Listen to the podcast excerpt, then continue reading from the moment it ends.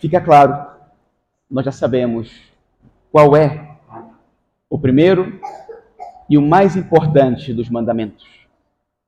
Nosso Senhor não deixa nenhuma dúvida. Mas o que será que esse mandamento manda? Por onde começamos?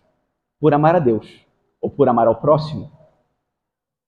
E será que dá para de vez em quando chamar só a Deus? Nosso Senhor Jesus Cristo, com esse evangelho, com essa palavra, nos dá, ao mesmo tempo, três respostas. A primeira, os fariseus pedem uma resposta. Na verdade, eles não querem uma resposta, eles acham que conhecem uma resposta. Eles querem colocar Jesus numa situação complicada. Os fariseus tinham que cumprir e faziam que os outros cumprissem aproximadamente 613 regras. Eram muitas regras. Entre tantas regras, que regra é a mais importante de todas? Difícil de saber. Mas para os fariseus, a regra mais importante de todas era o Shabat, o sábado. E para eles, Jesus Cristo era um blasfemo porque não guardava os sábados. O que Jesus Cristo fazia no dia de sábado? Ele pregava, ele curava. E isso era um escândalo para os fariseus. Quando eles fazem essa pergunta ao Senhor, eles estão esperando que ele caia numa contradição. Mas Jesus Cristo lhes faz ver que são eles que estão numa contradição. Porque são eles que separam a fé da vida, o amor de Deus do amor do próximo. Ao responder com o primeiro mandamento da lei de Deus, Jesus recorda e ensina aos fariseus o que é essencial da sua própria vida. E era uma oração que todos os judeus fazem duas vezes por dia. Essa oração diz: Shema Israel, ouvi Israel, o Senhor nosso Deus é um. E depois segue. Isso que diz Jesus: Amarás o Senhor teu Deus de todo o teu coração, de toda a tua alma e de todo o teu entendimento. Quando eles ouviram essas palavras, eles disseram ou pensaram: Amém. É verdade. Esse é o maior dos mandamentos, porque esse é o nosso Deus que nos fez e a quem devemos amar sobre todas as coisas. E Jesus completa, segundo o Espírito também, que nós lemos agora no livro do Êxodo, falando desse amor ao próximo, que supõe uma sensibilidade para colocar-se no lugar do outro, com o seu sofrimento, nas suas condições. E eles entendem isso também. Jesus dá uma resposta a uma maneira de viver a fé que não é fé. É um legalismo, é um amar mais a lei do que o espírito ou o autor da lei. É um farisaísmo, como nós dizemos hoje em dia, que é uma ironia, né? É feio dizer dessa maneira. É uma hipocrisia. É viver com falsidade a lei, o espírito da lei. E no fundo, é um egoísmo e é uma idolatria, porque significa tirar Deus do centro e colocar-se a si mesmo. E, é, e aqui começa a disputa com Jesus. Jesus parece ser alguém que quer tirá-los do centro, que quer tirar o poder deles. E Jesus, na verdade, só queria lhes ensinar o caminho do céu e poder oferecer-lhes o perdão dos seus pecados. Em segundo lugar, Jesus responde a mim é uma resposta para mim, na minha vida. Não se pode separar a fé da vida. O que eu vivo aqui dentro, no encontro com o Senhor na Eucaristia, é só o princípio daquilo que eu vivo ao longo de toda a minha vida. A minha, minha vida lá fora é uma continuação daquilo que eu experimento aqui dentro, que eu encontro com o Senhor. Aqui me encontro com Ele. Lá eu levo o seu nome. Aqui eu descubro o amor dele. Lá eu faço tudo aquilo que é expressão desse amor. Aqui eu aprendo o que é o bem. E esse bem me ajuda a discernir lá fora o que convém fazer em cada momento. Fazer o bem e evitar o mal. Não se pode separar a fé da vida. E quando o nosso Senhor diz: Amarás o Senhor teu Deus de todo o teu coração, de toda a tua alma, de todo o teu entendimento. Isso significa também amá-lo todo o tempo. Porque se eu amo Jesus só com metade do meu coração, significa que já não amo o tempo todo. E o coração significa como que a fonte da moralidade humana, ou seja, devo amar a Deus em tudo o que eu faço, com a minha alma, com todo o meu ser, e depois com a minha própria inteligência que Deus me deu para eu saber como se ama. Embora amar seja muito mais que entender e fazer coisas, entre aspas, racionais. O amor tem que ir além. Em terceiro lugar, nosso Senhor também me dá a mim outra resposta. E de novo, não se pode separar. Não se pode separar o amor a Deus do amor ao próximo. E é que o amor não admite separação.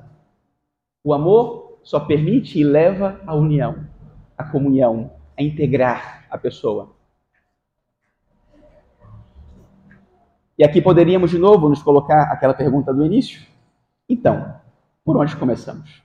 Por amar a Deus ou por amar ao próximo? Bom, primeiro, o que significa amar a Deus? Também se ama a Deus, amando o que e quem Ele ama. Querendo aquilo que Ele quer. Deus não separa. Deus não abre exceções para o amor. Essencialmente, amar a Deus significa fazer tudo por causa de Deus. E significa fazer tudo a partir da experiência do amor de Deus pela sua criatura, que sou eu. Nós viemos hoje a celebração da Eucaristia, como nós fazemos todos os domingos. Como alguns, alguns de vocês, inclusive, fazem, outras vezes por semana. Nós viemos nos encontrar com aquele que deu a vida por nós. Nós contemplamos aqui sobre o altar, na Eucaristia, o sacrifício, a paixão e morte do Senhor, que entregou a sua vida por nós.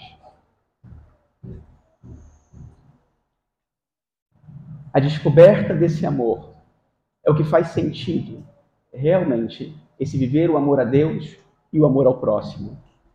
Porque só é possível viver esse amor a partir dele e não a partir de mim. Quando eu penso, por onde começo? Pelo amor por Deus ou pelo amor pelo próximo? Eu comecei mal, em certo sentido. Porque por onde começa o amor? Começa por ele. Começa pelo amor dele em mim, para que eu então seja capaz de amar. Ele amando a Deus em mim e ele amando o próximo em mim. É uma outra coisa. E foi isso que nós vivemos fazer, viemos fazer aqui hoje. Nos encontrarmos com esse amor. No Reino Cristo, nós legionários de Cristo, temos uma espiritualidade, mesmo do movimento Reino Cristo, nós falamos sempre dos cinco amores. Os cinco amores são os cinco amores de todo cristão. Quais são os nossos cinco amores como cristãos?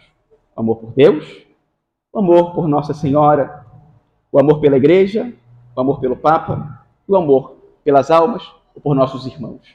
Esses são os cinco amores. É muito amor, né? De repente é difícil amar tanto. Eu diria que não é difícil. É impossível. É impossível se esse amor não parte do coração de Cristo, que nos leva a amar o que Ele ama, quem Ele ama, pelas mesmas razões pelas quais Ele ama. Essas são as razões que nós encontramos na cruz. Me amou e se entregou por mim. Também no Reino Cristo, nós falamos do mistério de Cristo, que sai ao encontro, ao nosso encontro, e me revela o amor do seu coração. Para quê? Para que eu seja parte, para que eu conheça. e para que eu depois me torne instrumento desse amor, fazendo com que os outros conheçam esse amor e a minha vida passe a se identificar com a minha missão e essa missão passa a ser um transbordar da minha experiência do amor de Cristo. E por isso não faz o menor sentido separar a vida da fé, a vida da missão, o amor de Cristo, o amor por Deus e o amor pelas almas. Mas não é só isso. É verdade que com essas palavras nosso Senhor dá uma bela resposta aos fariseus, mas essa ainda não era a melhor resposta. A melhor resposta de Cristo é Ele mesmo. Na verdade, Jesus Cristo é a resposta do Pai ao homem. A necessidade que o homem tem de preencher o vazio do seu coração. Jesus Cristo se mostra aquele que transborda do amor do Pai pelo próprio Pai e pelos homens. Ele é a eterna palavra do Pai, que é amor. Ele é a resposta do Pai para a humanidade, para mim. Ele é essa minha busca de sentido e de liberdade. Ele é ao mesmo tempo, Cristo é ao mesmo tempo o Deus amor e o homem que ama sem limites. Esse é Cristo. Jesus conecta perfeitamente na sua alma, em seus pensamentos, nas suas palavras, em cada uma de suas ações, o desejo da vontade de Deus e da salvação da humanidade, da minha salvação. Ao entregar sua vida, ao mesmo tempo, expressa o seu amor pelo Pai, expressa seu amor por mim, oferecendo a sua vida no meu lugar. Shema Israel, Ouvi, Israel, o vosso Deus é um. E em Cristo, Deus e o homem são um, unidos num único amor, no mesmo ser, cuja expressão plena é o Filho, o Filho eterno do Pai, nosso irmão. Por isso, ao assumir nossa humanidade, Cristo se faz um como nós, em tudo igual a nós menos do pecado, assumindo as nossas dores e alegrias, as nossas necessidades, as nossas satisfações, nossos perrengues de cada dia. Cristo assume tudo. E por isso, para Cristo e em Cristo, encontramos a humanidade mais humana. Encontramos humanidade, uma humanidade incapaz de ser indiferente à humanidade do outro. Em Cristo, ninguém é menos importante e ninguém é mais valioso. Somos todos preciosos a seus olhos. É precioso o estrangeiro, é preciosa a viúva, é precioso o órfão. É precioso todo aquele que sofre.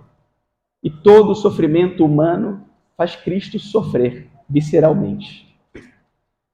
Quando um ser humano sai ao encontro de outro em sua necessidade, é o próprio Cristo que atua naquele que sai ao encontro e naquele que recebe, para que ambos sejam curados em Cristo. Por onde começamos então? Por amar a Deus ou por amar ao próximo? É, continua difícil. Mas já sabemos o caminho. Gostaria de propor a vocês um exercício. Levar algo para a nossa vida a partir desse encontro com o Senhor, que faça sentido e que seja uma expressão desse amor. E algo parecido com o que vemos nosso Senhor propor hoje no Evangelho, e também vemos no livro do Êxodo, no Salmo, que significa viver a fé de um modo coerente.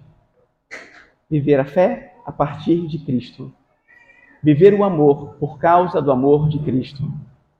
Viver a lei segundo o Espírito de Deus Viver a fé que nasce no encontro com Cristo. Não no respeito, não no respeito aos mandamentos. Muitas pessoas sofrem por achar ou por reduzir a sua fé a regras, a leis. No outro dia me lembro de uma moça que ela colocou o menino na frente do quadro de Nossa Senhora e falou assim para ele: Olha tá vendo? Você está fazendo malcriação? Ela tá vendo tudo, hein? Tipo, ela vai te castigar. Eu não consigo te castigar, mas ela vai te castigar. Olha. a fé tem que ser muito mais do que isso. E ensinar a fé como um conjunto de regras faz com que a prática da fé seja muito chata. Se Deus é um juiz, a quem eu recorro quando eu sofro, a, quando, a quem eu recorro quando eu pequei,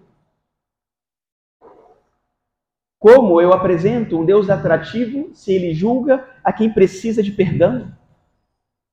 Não funciona. Não é que não haja julgamento, e não é que não haja mandamento, mas é que a fé não começa com isso.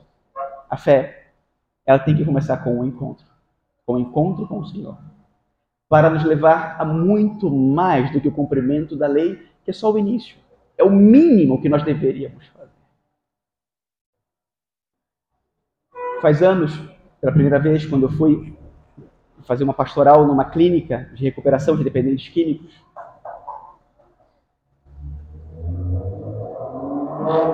aí me dei conta de uma coisa muito importante para o meu ministério e para a minha vida cristã. De que o homem, na sua humanidade, tem salvação, tem cura. Que nosso Senhor pode curar qualquer pessoa. E hoje, quando eu encontro aqueles rapazes que estavam na clínica, vivendo a sua vida, curados, convertidos, como agradeço a Deus pelo que Ele faz e pode fazer em cada um de nós e no mundo. Mas Ele precisa que nós sejamos esses que se aproximam sem julgar, para poder tomar o outro pela mão e elevá-lo na sua humanidade e descobrir por trás daquele gesto um Deus que os ama profundamente, que é aquele que nos impulsiona a ter esse tipo de gesto. Porque não faria nenhum sentido se não fosse por amor, e não teríamos a força para fazê-lo se não fosse por esse Deus. É Ele que tem que nos mover. E a verdade é que os mandamentos devem nos levar a ver que em cada gesto existe um bem e um mal. É verdade. Mas de trás de cada gesto existe um ser humano que não vale segundo o bem e o mal que pratica. Que vale segundo o que vale o sangue redentor de Cristo na cruz. Louvado seja nosso Senhor Jesus Cristo.